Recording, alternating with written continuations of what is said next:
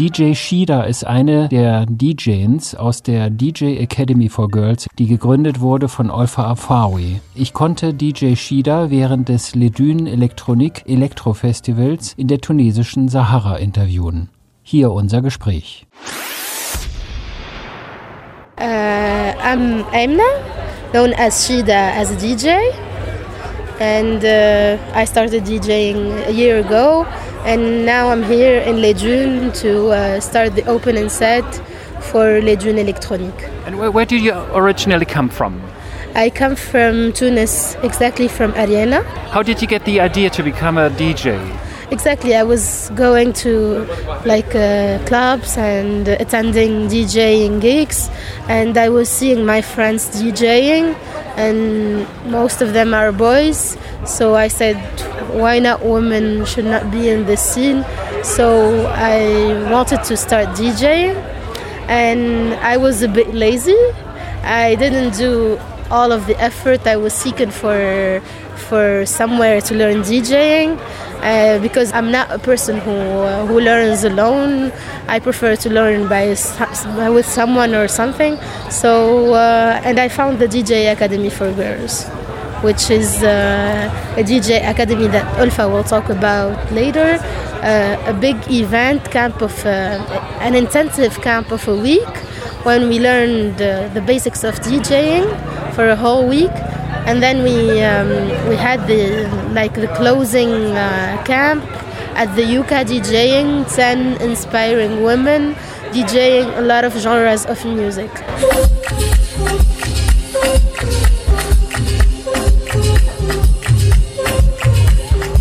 I think it's a little bit strange, especially to elderly people, to, to see that a young girl like you is uh, becoming a DJ.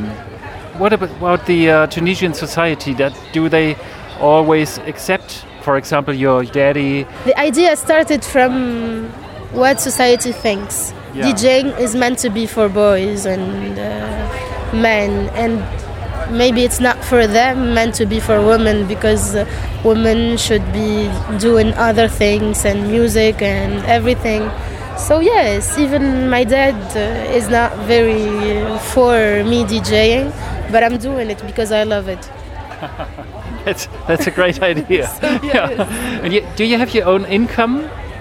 Uh, yes, I work. You work? Yes, I work uh, apart from DJing. Ah, okay, what are you doing? I'm working with an association called Jamaity, which is a platform gathering civil society actors, all civil society actors. Ah, okay, okay. So yes. you don't have to, to, to live at home with your parents anymore, or?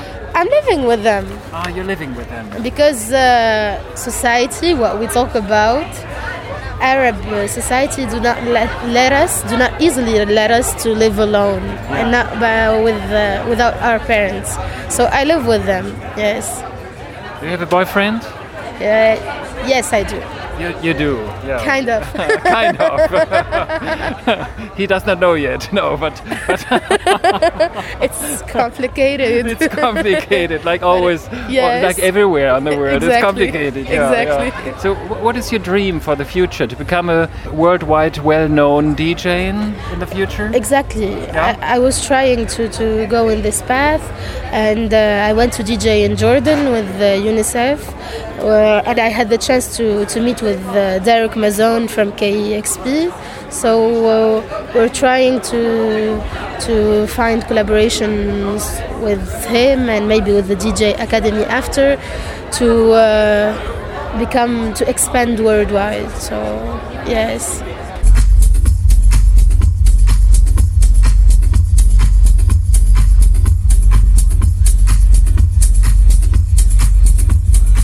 How is it to stand on a stage like this, to see people are dancing, dancing to, to your own music you make with your DJ job?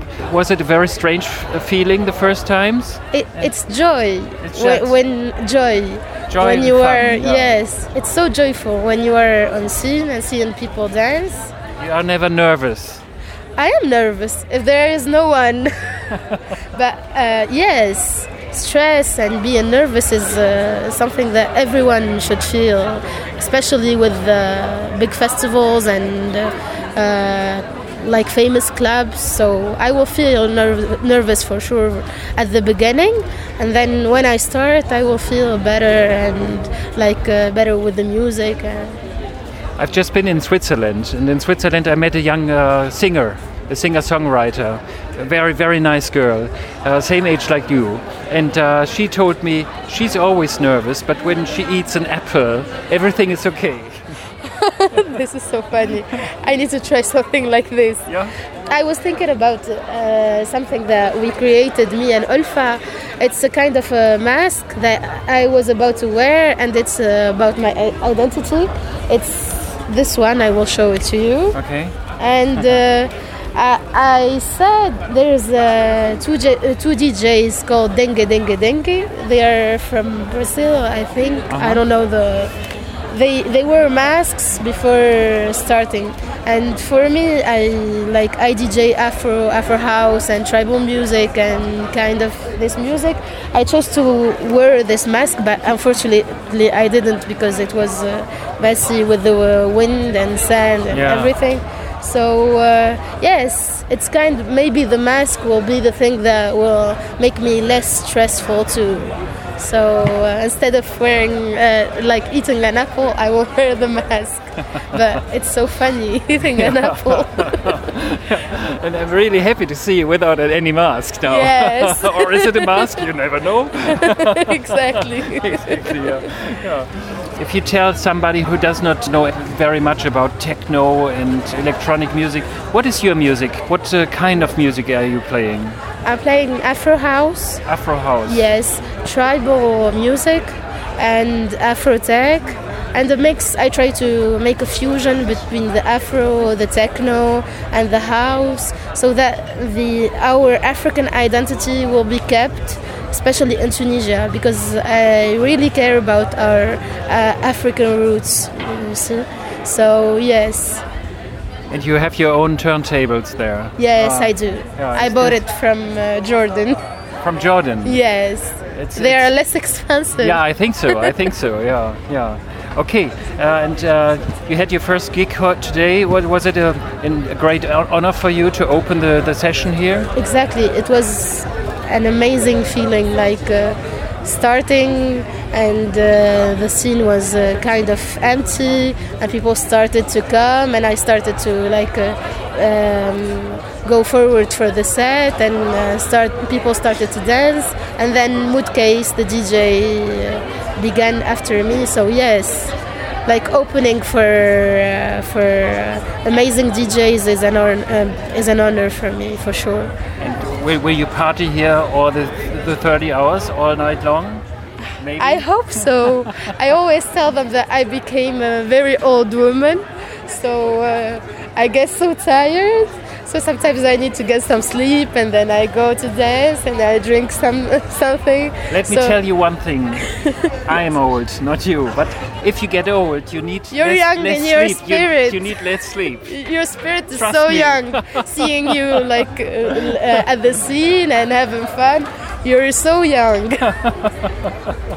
Okay. I thank you very much. Thank you. for giving me the opportunity to talk to you. Thank you It's, so uh, much for talking to me. It's really an honor. And I, I wish you all the best for the future. Thank you so much. Thank you so much. Thank you.